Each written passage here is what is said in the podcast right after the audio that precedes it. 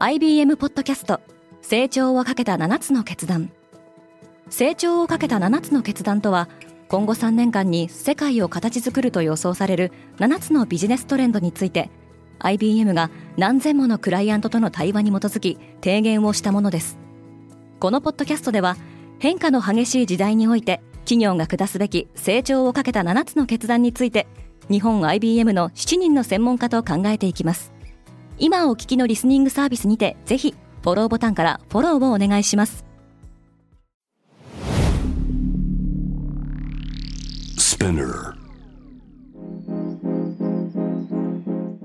おはようございます。山本ソニアです。6月3日金曜日世界で今起きていること。このポッドキャストではニューヨークのニュースルームから世界に向けて今まさに発信されたニュースレターを声でお届けします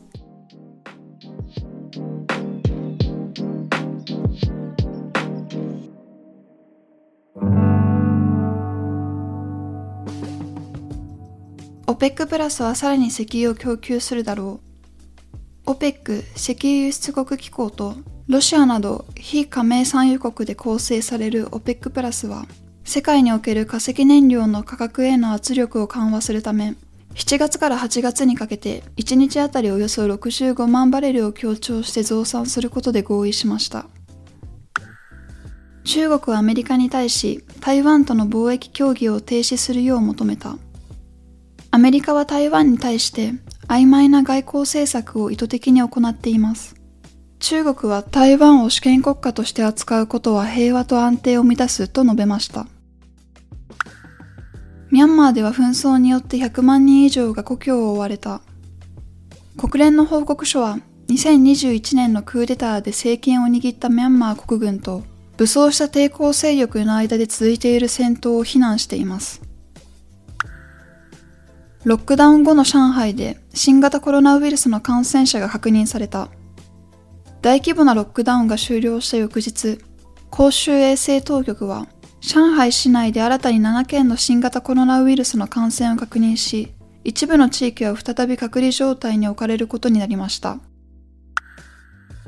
アメリカは5歳未満の子供に対し、ワクチンを使用することが承認されるだろう。現在子供の感染を懸念する親たちから対応の遅れを批判されていることを踏まえ、ホワイトハウスは6月21日までにアメリカの健康規制当局が子供たちへワクチンの投与を許可するだろうと予想しています。イギリスのエリザベス女王は在位70年を迎えた。昨日2日から女王の即位70周年を祝う記念行事、プラチナジュビリーが始まりました。しかし女王は体調に違和感を覚えたため3日の教会での礼拝には出席しないそうです。今日のニュースの参照元は概要欄にまとめています。来週のニュースが気になる方はぜひ Spotify、Apple Podcast、Amazon Music でフォローしてください。クワーツジャパンでは世界の最先端を毎日2通ニュースレターでお送りしています。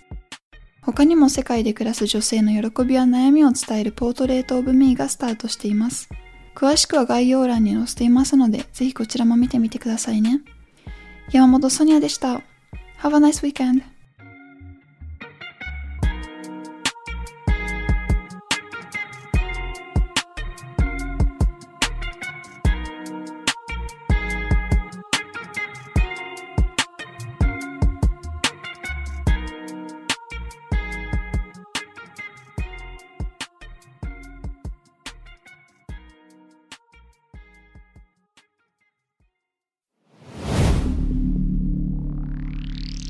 Spinner.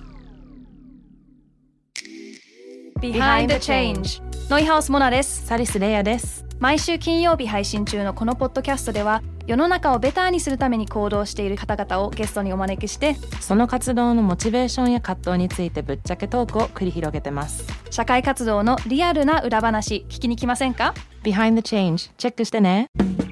リスナーの皆様より多くのリクエストをいただいている話題のニュースを深掘りしたエピソードを週末の有料版で配信中です。